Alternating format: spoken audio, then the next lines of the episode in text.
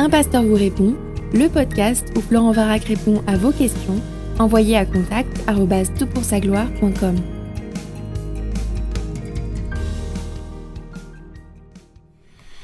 La question qui nous préoccupe pour ce podcast est la suivante. Dieu est-il capable de sentiments? Pour moi, c'est monstrueux d'affirmer le contraire ou même de douter de son amour. J'ai envie que tu m'éclaires plus là-dessus. Alors merci pour ta question, elle est pertinente, elle est importante, elle nous permet de, euh, d'entrer dans le centre de la théologie, c'est-à-dire la doctrine de Dieu. Et c'est formidable de passer par ce, sujet, parce que effectivement c'est un sujet qui a beaucoup de conséquences sur euh, la vie chrétienne, sur notre conception de la vie chrétienne, sur notre relation à Dieu. Alors, euh, avant de rentrer dans le vif du sujet, je te propose en tout cas d'adopter une attitude un petit peu plus paisible, en quelque sorte, vis-à-vis de, de Dieu, parce que ce n'est pas à nous d'attendre de Dieu qu'il soit comme on souhaiterait qu'il soit, c'est vraiment à nous de comprendre qui il est, et l'ayant compris, de pouvoir l'aimer et le suivre, parce que c'est dans cette compréhension que finalement se trouve notre plus grande appréciation, notre plus grand bonheur. Dieu est, et il existe en dehors de toute euh, nécessité, et comprendre et connaître qui il est tel qu'il est, c'est beaucoup plus libérateur que d'essayer de le contraindre à être ce que nous aimerions qu'il soit.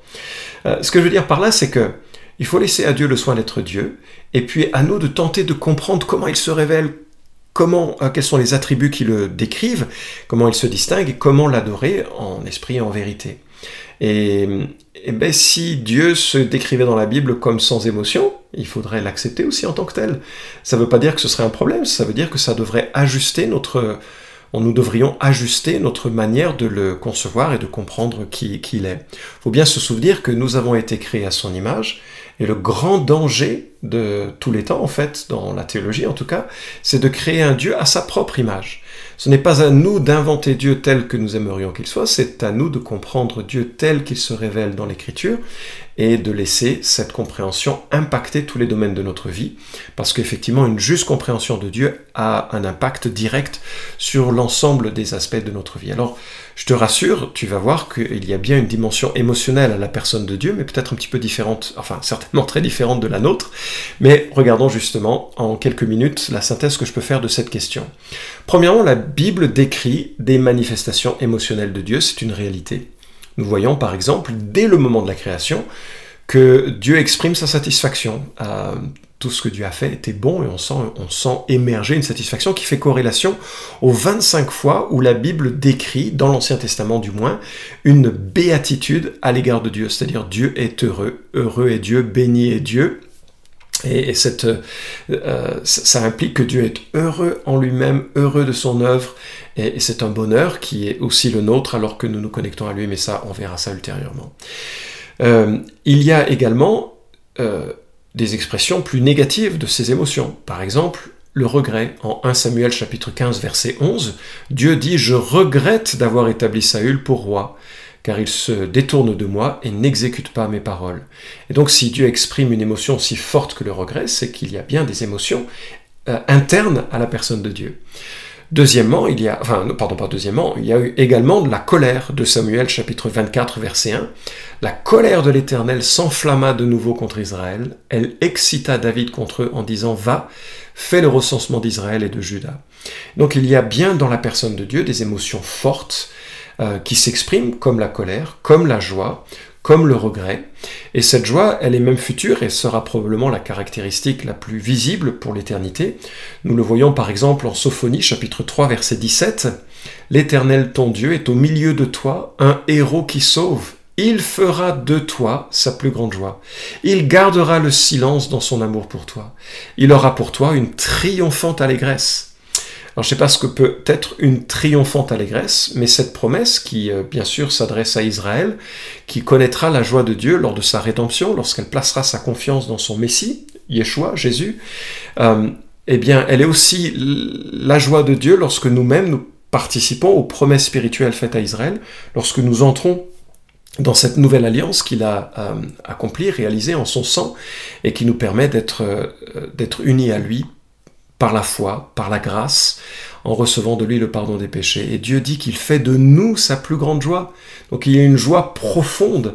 Et bien sûr, il y a les éléments que tu cites avec euh, l'amour qui probablement est beaucoup plus qu'une émotion, ça c'est, le problème euh, occidental que nous avons avec l'amour, enfin le problème ou en tout cas la dimension un peu réduite de l'amour, nous réduisons l'amour à un sentiment, à une émotion. Dans la Bible c'est beaucoup plus que ça, c'est un amour qui se donne, qui est concret, qui est visible et qui n'est forcément véhiculé par les émotions, en tout cas qui n'a pas pour motivation profonde une émotion. Alors ça, c'est la première série de données que nous trouvons au sujet de Dieu. Effectivement, nous, et je n'ai cité que quelques-unes de ces, de émotions, il y en a d'autres. Deuxième euh, remarque générale au sujet de, la vie sentimentale de Dieu, la Bible enseigne que Dieu ne change pas.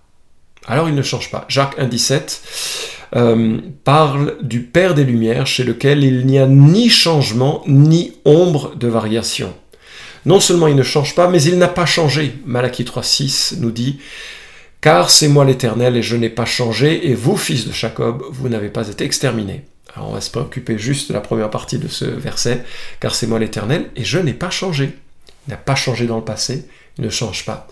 Et puis il est identique à lui-même. Hébreu 13.8, en parlant de Jésus-Christ, il est le même hier, aujourd'hui et éternellement.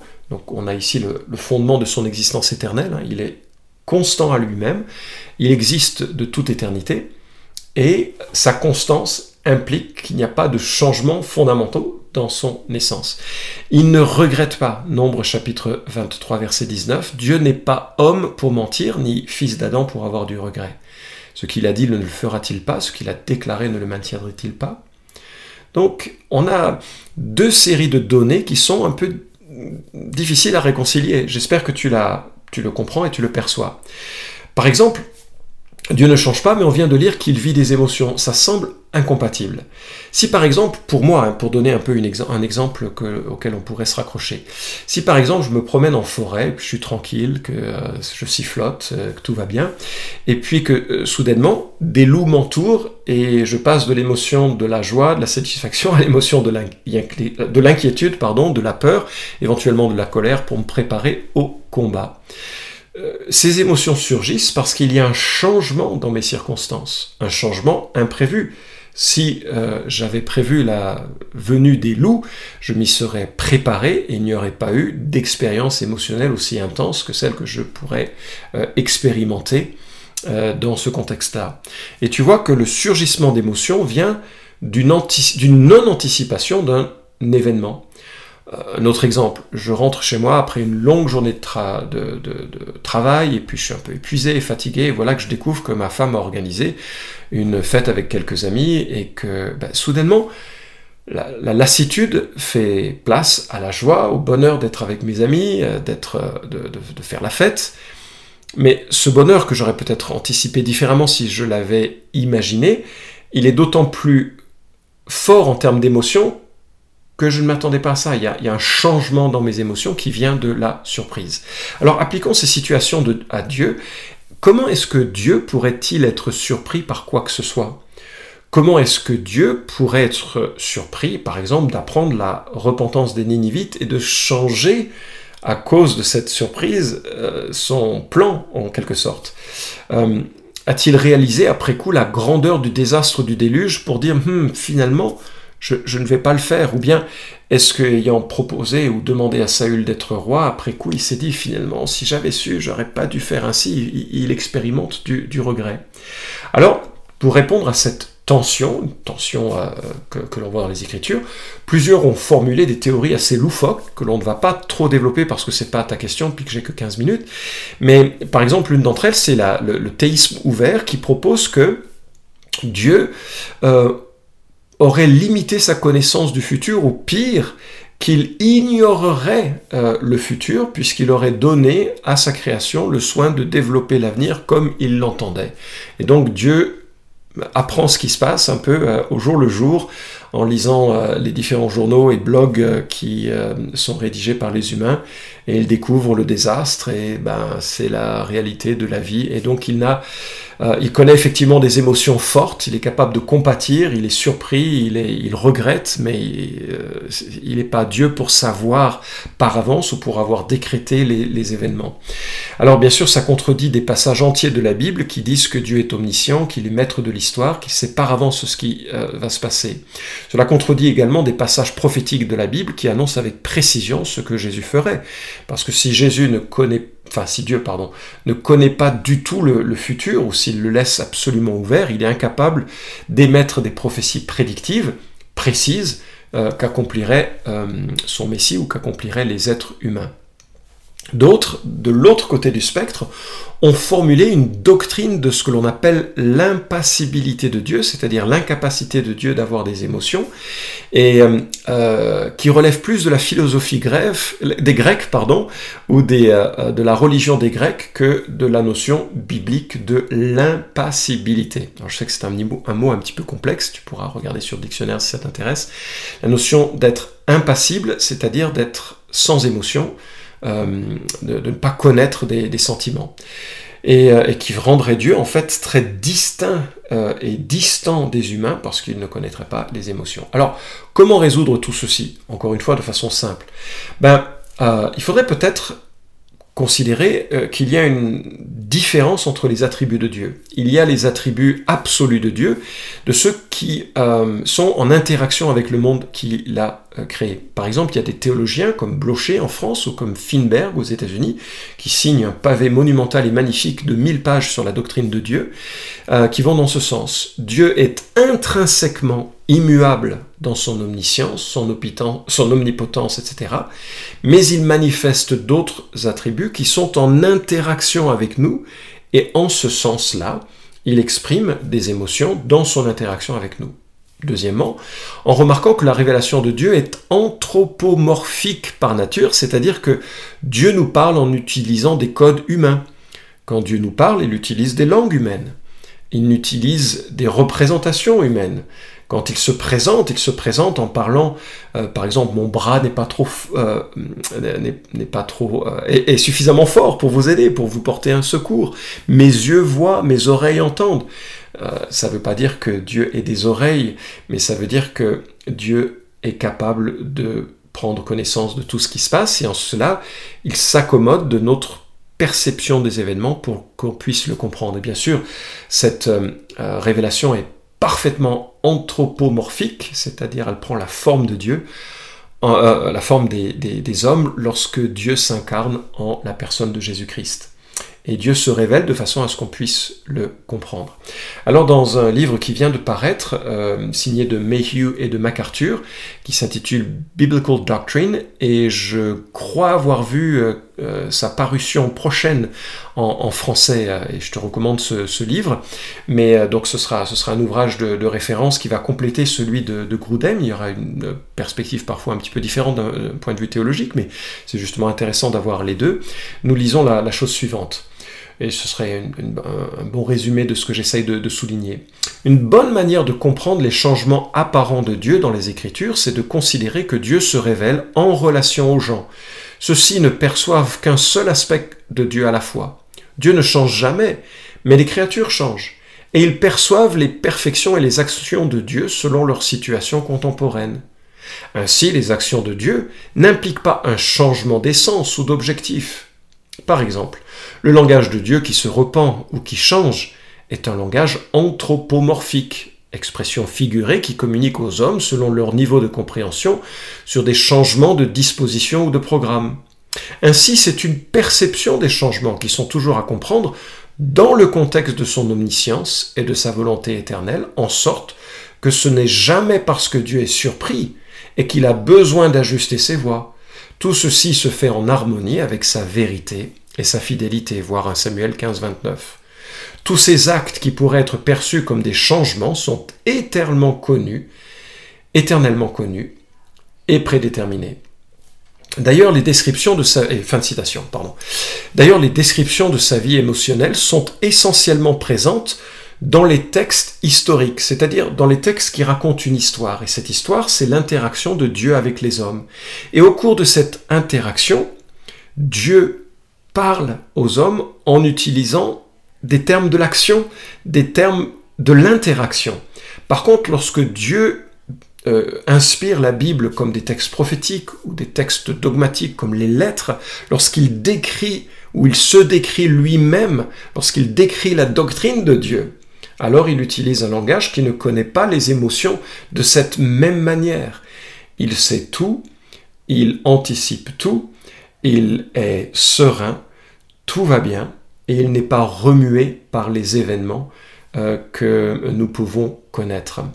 Alors, peut-être l'une des manières d'illustrer ça, et je ne sais pas si l'illustration est, correcte, toute illustration a ses limites, mais imagine une horloge, une horloge qui va donc euh, couvrir l'ensemble des 12 heures. Imaginons que les aiguilles qui pointent de, 0 à 6 sont les aiguilles qui orientent un peu euh, ou qui décrivent euh, l'amour, la joie, la bonté, la compassion de Dieu dans ses expressions émotionnelles. Et imaginons qu'à partir de 6 heures, de 6 jusqu'à 12, ce soient des euh, expressions qui plus euh, véhicule des émotions que l'on estime plus, plus négatives, comme la, colère, le jugement, euh, des choses qui sont aussi un élément de la vie émotionnelle de Dieu.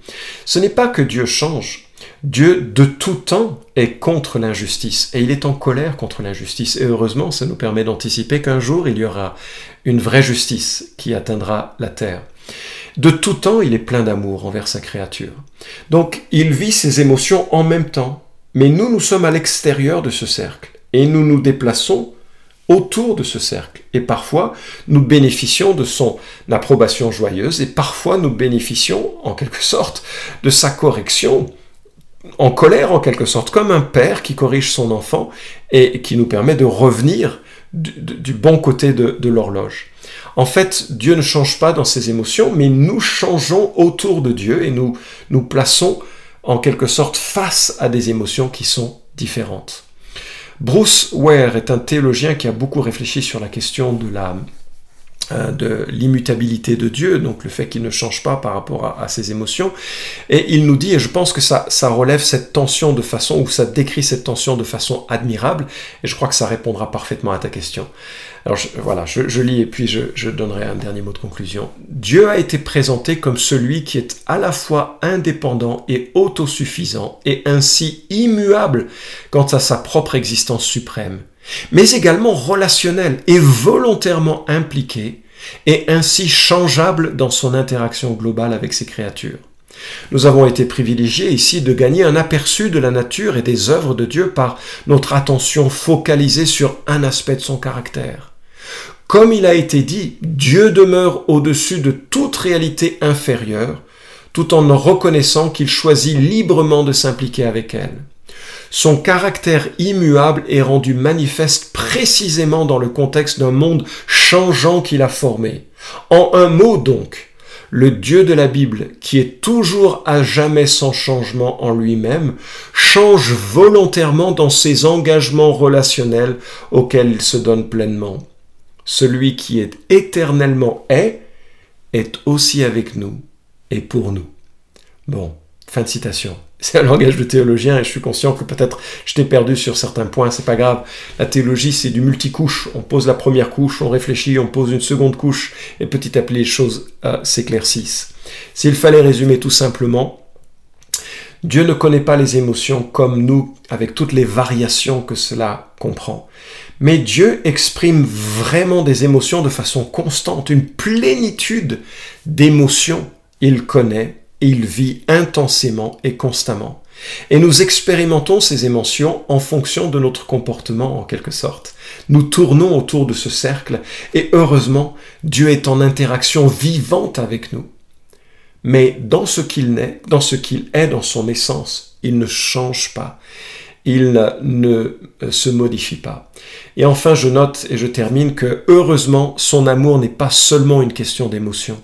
Son amour est une question d'engagement qu'il a porté à la croix pour porter ton péché et pour faire en sorte que tous ceux et toutes celles qui placeraient leur confiance en lui simplement, pleinement, dans la foi, dans la repentance, seraient purifiés à jamais de leur culpabilité, de leur honte, de leur peur, de leur souffrance, pour qu'ils soient à jamais dans sa joie, à leur mort, mais dès maintenant, maintenant à pouvoir goûter de son salut. J'espère que ce podcast un petit peu compliqué t'a quand même été éclairant. Vous pouvez suivre cette chronique hebdomadaire Un pasteur vous répond sur SoundCloud, iTunes et Stitcher. Retrouvez les questions déjà traitées sur toutpoursagloire.com. Si vous aimez ce podcast, merci de le partager sur les réseaux sociaux et de laisser une note sur iTunes. À la semaine prochaine!